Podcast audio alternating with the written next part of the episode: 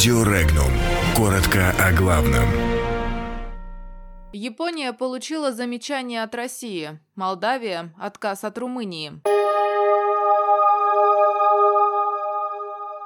Молдавия хочет в Евросоюз через Румынию. Посла Японии вызвали в МИД России по Курильским островам.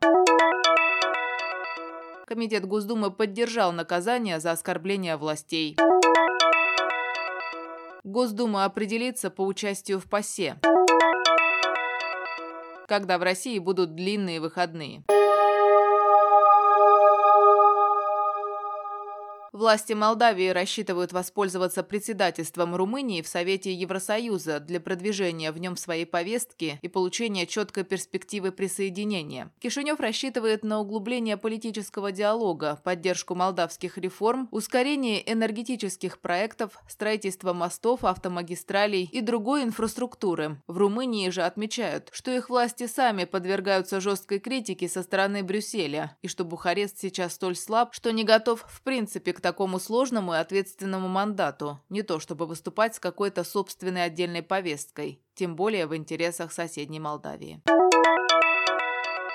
Посол Японии в России Тайохи Сакадзуки был приглашен в МИД России. В МИДе ему сообщили, что высказывания ряда представителей японских властей по поводу Курильских островов и мирного договора с Россией грубо искажают суть договоренности лидеров двух стран об ускорении переговорного процесса. В частности, неоднократно звучали заявления о необходимости добиться понимания жителей Южных Курил по вопросу перехода территориальной принадлежности островов к Японии, об отказе от требования выплаты России компенсации компенсации за послевоенную оккупацию островов, о поворотном моменте, который наступит в 2019 году в вопросе о мирном договоре. Послу Японии было указано, что такие заявления грубо искажают содержание договоренности. Кроме того, Москва расценивает это как попытку навязать японский сценарий урегулирования вопроса мирного договора.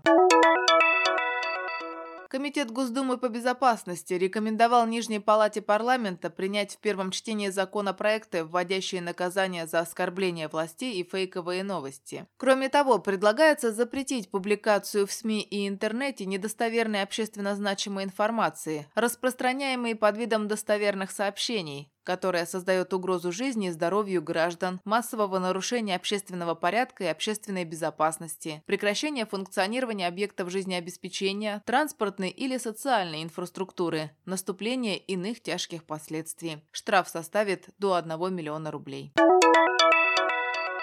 Госдума в течение недели примет решение относительно участия в ПАСЕ, сообщил вице-спикер Госдумы Петр Толстой. Госдума получила письмо от секретаря ПАСЕ с предложением сформировать делегацию для участия в Ассамблее. По словам Толстого, все члены Совета Думы сошлись во мнении, что необходимо, поддерживая постоянный диалог с коллегами из ПАСЕ, еще раз провести консультации и в течение недели заявить позицию парламента по поводу дальнейшего участия в этой организации. Очередная сессия ПАСЕ начинается с 20 21 января в Госдуме видят возможность возвращения в ПАСЕ при изменении регламента Ассамблеи.